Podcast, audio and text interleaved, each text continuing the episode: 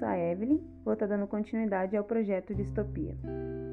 Nos dois podcasts anteriores, a gente aprendeu um pouquinho sobre Primeira Guerra Mundial. E um dos fatores listados que levaram ao início da Primeira Guerra Mundial foi o nacionalismo, que é objeto de estudo agora desse podcast. Vamos aprender um pouquinho sobre nacionalismo e qual a importância dele tanto para o início da Primeira Guerra Mundial quanto o seu fortalecimento no período entre guerras, que deu aí embasamento para o início também da Segunda Guerra Mundial. Bom, o que é nacionalismo? Nacionalismo é um conceito é, que tem, ganha uma força, se torna um fenômeno político ali a partir do século XIX, mas ele é um conceito, e como um conceito, ele vem carregado de algumas características que são muito importantes para compreendê-lo. As principais características do nacionalismo são características voltadas para o sentimentalismo. Então, é um conceito de sentimentos. Inicialmente, ou primeiramente, o sentimento de pertencimento a uma nação. Então, é, é sentir-se pertencente a um local, a um povo, a um país, a uma nação.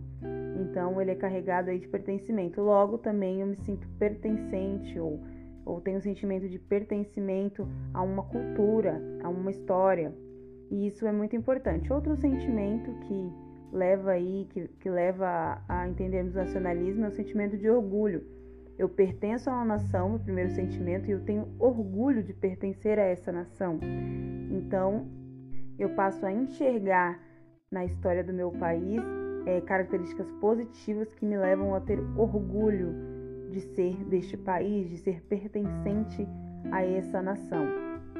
Esses são com certeza as duas principais características, tá? O sentimento de pertencimento junto ao sentimento de orgulho, que exageradamente ou exacerbadamente é, podem levar a, uma, a um sentimento de superioridade cultural, a um sentimento de pertenço a esse local, tenho muito orgulho desse local dessa nação e essa nação é melhor que as outras nações. Então, o nacionalismo exacerbado ele pode levar aí a um, um sentimento xenofóbico, de se entender como superior a outra nação por ter orgulho, um orgulho exagerado da minha nação. E esses sentimentos de é, pertencimento e logo de orgulho, eles são gerados a partir de um passado de glória.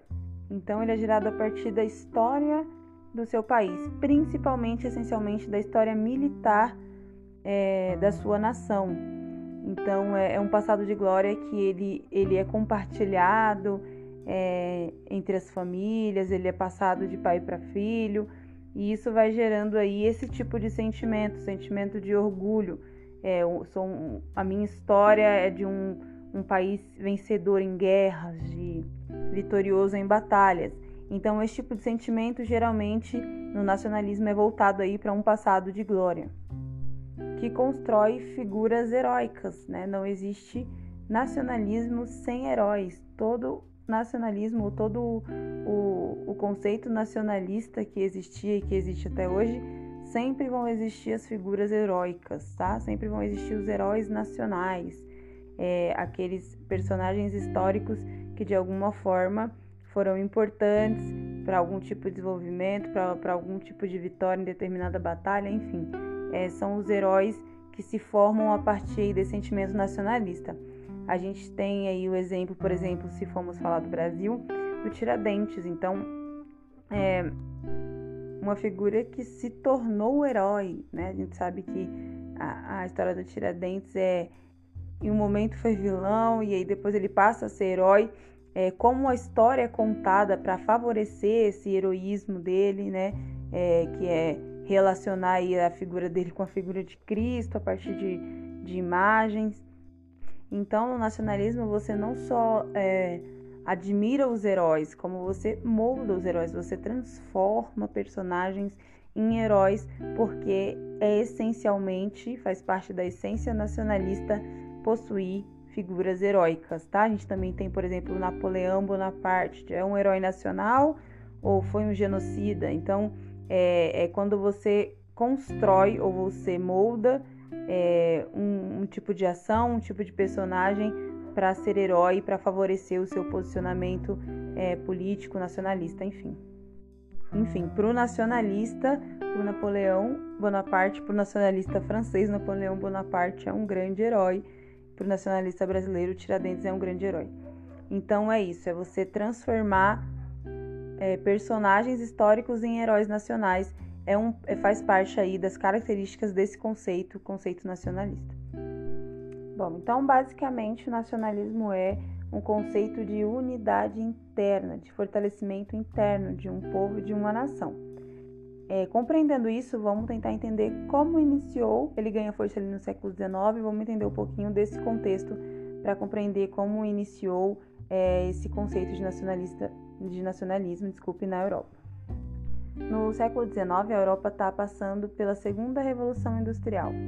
Então, é, alguns países estão passando aí por um processo de industrialização, um pouquinho talvez atrasado. A Inglaterra já é uma grande, já é uma, um grande país industrial, a França também, mas alguns países é, separados estão passando por esse processo de industrialização. E esse processo vai gerar diversos conflitos sociais é, na Europa tanto internamente, e aí entra o nacionalismo, quanto externamente. Esses conflitos sociais internos, é, eles geram é, alguns sentimentos que o nacionalismo, o nacionalismo combate. Então, é, é, aquele sentimento de classes, né, de, de, diferença de classes, de uma classe querendo predominar outra, é, da classe oprimida se sentir de fato, ter consciência de estar oprimida. Surgem grandes pensadores em relação a isso, só que o nacionalismo, o nacionalismo ele combate isso, ele vem para falar: não, a gente somos, somos todos do mesmo país, nós somos uma família, é, nós somos irmãos desta nação, somos todos iguais. E esse é o papel do nacionalismo: é diluir essas questões de classe, é diluir essas questões internas e transformar aí tudo em uma questão externa. Então, somos um país, exemplo, França é, somos aqui todos uma família, estamos unidos e as nossas questões elas são é, ou serão as nossas questões são ou serão solucionadas quando nós é, vencermos o nosso inimigo comum. Então o nacionalismo ele prega muito isso de aqui unidade interna e, e compreender ali o externo como o inimigo, como o grande inimigo. E esse sentimento de inimigos, de ter inimigos, de rivalidade com os outros países vem das concorrências capitalistas, vem das disputas é, industriais entre é, as grandes, os grandes países como Inglaterra e França. É, a Europa está passando por esse momento de expansionismo colonial, de exploração de outros territórios, principalmente na África e na Ásia. Então está ocorrendo uma expansão neocolonialista e esse sentimento surge daí, porque a gente está disputando. Se estamos disputando, somos inimigos. Então precisamos nos fortalecer internamente. É, e qual é o problema? O problema é que a Alemanha e a Itália elas não existiam antes de 1870, né? E enquanto a Inglaterra e a França já dominavam grande parte dos territórios, a Alemanha e a França ainda não existiam. Elas, ela, a Alemanha ela se fortalece, ela se unifica a partir de 1870 1871, 70, 71 ali com a Guerra Franco-Prussiana, se torna então um país unificado, um país grande, industrializado, porém sem colônias. E a, a Itália é o mesmo caminho. São industrializados, são fortes, são grandes, porém não têm colônias. E isso vai gerar, principalmente nesses países, na Alemanha e na Itália, é uma expansão desses discursos nacionalistas, porque eles são países com status de grandes, são grandes países industrializados, porém eles não têm colônias. Porém, a Inglaterra e a França são aí dominantes de todos os territórios que eles, é, enfim, de todos os territórios da África, da Ásia. E isso vai gerar esse discurso nacionalista de tipo, não, cara, a gente é top, a gente somos industrializados, somos grandes, temos um, uma baita história, mas a gente não tem colônia porque a Inglaterra tá com tudo e, e não tá certo. Então, vai começar aí, a partir aí desse, dessas, dessas disputas imperialistas, é, esse discurso nacionalista ele vai começar a se expandir. Então, é a partir dessas disputas, dessa disputa entre as nações, é, que vai surgir esse, o, esse discurso, porque o, nacional, o nacionalismo é uma forma de trazer unidade interna a partir da criação de inimigos externos. Então, é, temos um inimigo em comum. Né? Na verdade, foi assim que a Alemanha até se unificou. Ela ela inicia uma guerra contra a França, a Prússia, e para trazer aí os, os, outros países independentes que tinham se juntar até se formar um grande, um grande país que foi a Alemanha. Então, quando você cria um inimigo, você traz uma unificação, porque a gente precisa se juntar para se defender, a gente precisa se proteger.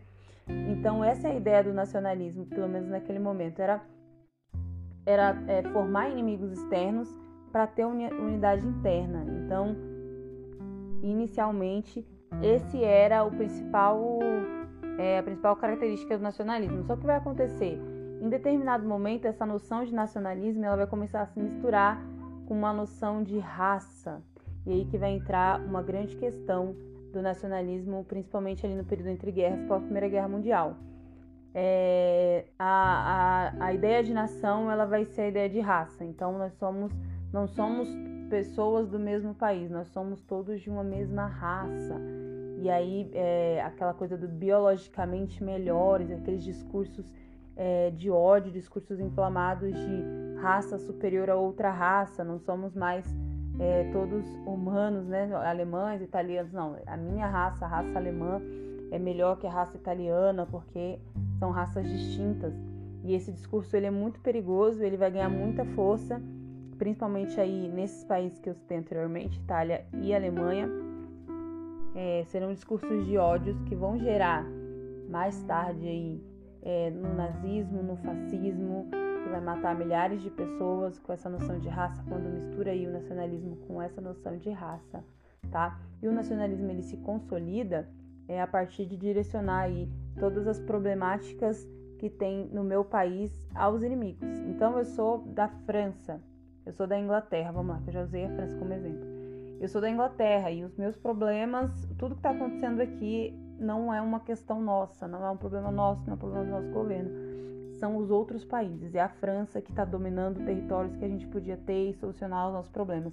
Então é voltar todos os problemas internos para as questões externas, é direcionar a, a culpa das nossas questões é, a outros países, tá? Então, nacionalismo é isso. E automaticamente o nacionalismo, então, ele é um gerador de guerra, porque se eu coloco, coloco o meu país contra outro país, a guerra ela é quase iminente, né? Você vai gerar uma guerra a qualquer momento, mesmo até que não seja uma guerra armada, mas você gera inimizade entre países. E aí fica todo mundo esperto é, para uma possível guerra. Até do que eu disse no, no podcast de Primeira Guerra Mundial, lá da Paz Armada, que teoricamente era momento de paz, era Belle Époque, estava tudo certo, é momento de paz e prosperidade. Só que é, esses discursos nacionalistas que são é, resultado de, desses conflitos aí, é, conflitos neocolonialistas, de disputas territoriais, enfim, esse, esse discurso ele vinha se numa crescente, ele vinha se expandindo de uma forma tão acentuosa que os países sabiam que a qualquer momento isso geraria uma guerra. E aí vem a paz armada, que é Belle Époque teoricamente, mas estamos aí se armando até os dentes porque a gente sabe que vai ter uma guerra. Então, a preparação para a guerra já estava acontecendo muito tempo antes da Primeira Guerra Mundial. Já, já, já havia essa preparação por, devido a esses discursos, devido a esses discursos que, que são derivados desses fatores de, de, de disputas, não só disputas por territórios, mas disputas industriais, sabe? De a Alemanha se industrializar e a Inglaterra perceber, começar a ver como, como uma ameaça. Então, todas essas disputas é, que são concorrências capitalistas, elas geraram esse discurso nacionalista que posteriormente vai gerar a guerra. E é interessante porque quando a guerra ela tá para começar, quando é, se torna iminente o início da guerra, a população ela vai, isso é bem espantoso até, a população ela vai ficar bem eufórica com o início da guerra devido a esses discursos nacionalistas. Então é, é não vai ser uma notícia, claro, ninguém gosta de guerra, mas naquele momento o nacionalismo ele era tão exacerbado, esse orgulho pela minha nação era tão exagerado que vai gerar uma euforia na população. É, então, essa unidade interna, ela é uma unidade que, que pega ali do, do trabalhador, do operário, ao alto escalão, ao, ao, dono da fábrica, apesar do dono da fábrica não ir para guerra, né? Quem vai para guerra são os trabalhadores, mas enfim. Mas enfim, era um sentimento é, geral, era um sentimento geral da população. E vai gerar uma euforia na população para o início da guerra. O nacionalismo vai trazer isso. É, então, é essa unidade interna. Hino, bandeira nacional, os heróis nacionais, tudo isso geram aí, formam e constrói essa identidade nacional que exageradamente e mesclada aí com essa noção de raça vão trazer diversas problemáticas, vão trazer diversas é, mortes aí no cenário histórico mais para frente, como eu disse anteriormente. Vamos estudar nos próximos podcasts é nazismo e fascismo, que são resultados né, de nacionalismo e também de totalitarismo, que é, é, é o tema do nosso próximo podcast, totalitarismo. Então é, é muito importante compreender o nacionalismo, como ele surgiu e quais são suas características, sabe? Porque é, direto ou indiretamente esse discurso, esse conceito levou ao início de uma guerra, né, junto a outros fatores. Então é muito importante. Tanto que na, depois da Segunda Guerra Mundial ele vai ser considerado uma forma política perigosa, tanto pelo seu, pelo seu ideal de, de revolução, quanto por tudo que já tinha acontecido anteriormente à Segunda Guerra Mundial, né, holocaustos, enfim. E, e por estar ligada ali aos movimentos totalitários, né, os regimes totalitários. O nacionalismo está muito ligado, apesar de ter é, diversas vertentes do nacionalismo. A gente tem nacionalismo de esquerda, nacionalismo de direita, é, nacionalismo étnico. Então, ele tem várias, o nacionalismo ele tem diversas vertentes. Porém, todas podem ser consideradas se exacerbadamente perigoso. O discurso nacionalista ele é muito perigoso é, devido a essa elevação de etnia, de raça, sabe? Tá aí talvez provavelmente a grande diferença entre nacionalismo e patriotismo. O nacionalismo ele é muito voltado à questão étnica, à questão da raça, pelo menos naquele período. É, então é a minha etnia superior à etnia do outro. E, e aí vão gerar diversas problemáticas, a gente sabe, né, da, da, da história do nazismo. Então, é um discurso perigoso, sim. Né? Qualquer governo que se apropria do discurso nacionalista se torna um governo perigoso, porque, como eu disse anteriormente, o, nacionalismo é uma forma de trazer unidade interna a partir da criação de inimigos externos. E quando você coloca o conceito de inimizade, de ter inimigos, é, você gera guerras, né? O nacionalismo é um, um pretexto para guerras. É, é como se a guerra fosse ali o grande alavanca, o grande é, o que dá gás ao nacionalismo, porque quando você cria inimigos, você tem guerra, né? E por isso é perigoso, e por isso se torna perigoso, e por isso é combatido é, depois de todos os fatores que aconteceram, que, que o nacionalismo levou a acontecer. É um conceito muito é, debatido, é um conceito muito, é, muito rejeitado, né? Melhor que debatido, é um conceito rejeitado pelo por, por se você conhecer a história, você saber o que o nacionalismo já levou a acontecer. Então é isso, é um pouquinho sobre nacionalismo. No próximo podcast a gente vai falar sobre totalitarismo, tá? Que pode dar aí as mãos com nacionalismo, são conceitos bem similares, na verdade um complementa o outro, acaba complementando um ao outro. E é o que a gente vai aprender no próximo podcast também de forma resumida, como eu também resumi aqui o nacionalismo, espero que vocês tenham entendido. Bom, para deixar, é, para elevar a compreensão de vocês em relação ao nacionalismo, eu separei aqui a indicação de um filme. O nome é Sem Novidades no Front, um filme de 1930, dirigido por Luiz Milestone, e ele conta um pouquinho, na verdade, ele demonstra um pouquinho é, os resultados do nacionalismo, como o nacionalismo afetava assim a sociedade, como as pessoas passaram a se comportar após a expansão do nacionalismo na Europa então é bem interessante para a gente entender aí um pouquinho mais sobre nacionalismo. É, espero que vocês tenham gostado, espero que tenham entendido e até logo!